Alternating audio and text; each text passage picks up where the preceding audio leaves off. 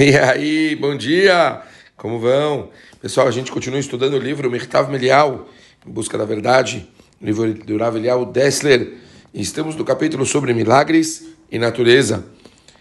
Escrevem o Rav Dessler, os nossos sábios disseram, os trovões não foram criados senão para endireitar os nossos corações. E também, a luz não foi criada senão para o estudo, para que a pessoa pudesse estudar à noite. Cada um dos cinco dedos das mãos, nas mãos do homem, foi criado com um propósito único, disseram os nossos sábios, conectando a função de cada dedo a uma mitzvah específica da Torá. O significado dessas comparações é que cada elemento criado no universo material tem o seu propósito espiritual. Infelizmente, nós, os seres humanos, não vemos as coisas dessa forma. Porque sabemos que os olhos das pessoas estão embaçados por ideias corruptas na cabeça do homem. O homem que é apegado a valores materiais, o mundo físico é a expressão única e total da realidade. As leis da natureza parecem para essas pessoas coisas absolutas, independentes, e não há como livrar-se do seu domínio.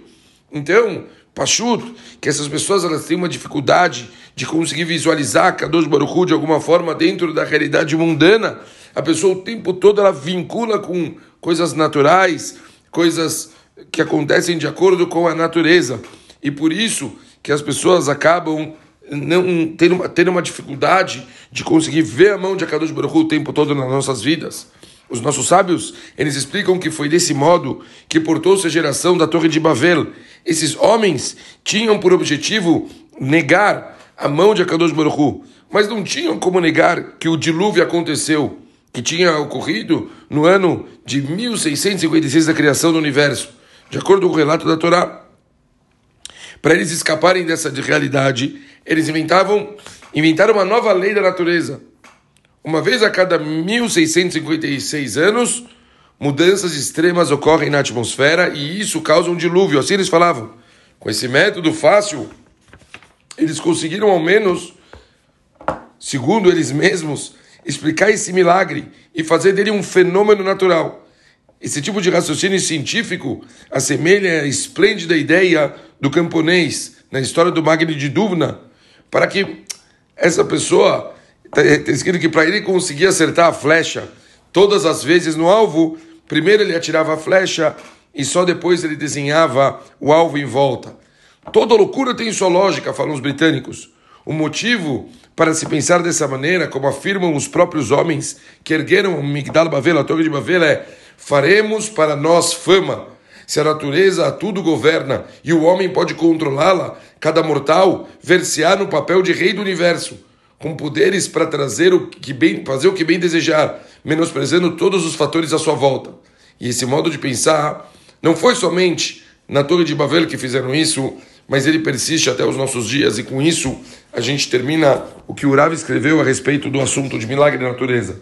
Portanto, quanto é importante a gente colocar a cabeça no lugar e não tentar trazer a nossa lógica para as coisas que existem, não tentar colocar da forma que a gente vê, e assim a gente meio que continuar tocando a nossa vida eh, do jeito que a gente acha melhor. É, isso é um pouco do que o Rav Akiva Tats traz também no livro dele, Cartas para um Judeu Budista, um livraço, onde ele fala muito sobre idolatria, que na verdade é uma forma da pessoa, quer dizer, ela consegue tocar a vida dela da forma que ela prefere.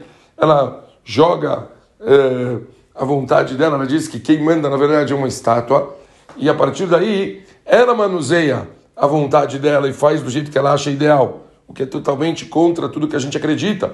Torá quer que a gente siga os caminhos de Hashem, não está na nossa mão, a gente não tem controle sobre nada. A gente tenta, dentro da nossa realidade, ver todos os caminhos que Hashem espera que a gente tome e assim a gente conseguir se esforçar para fazer o melhor possível. Então, Mehmet, é, é realmente ver a mão de Boreolam o tempo todo, parar um pouco de achar que você está no controle, que você tem as rédeas, que você faz do jeito que você quer e assim você conseguir de alguma forma, ter um crescimento real por você ver o que que Kadosh Baruch Hu está esperando de você. Com certeza, sem a Torá, é impossível a pessoa ter uma visão dessas. Um beijo grande, ótimo dia e amanhã a gente começa um novo capítulo. Valeu!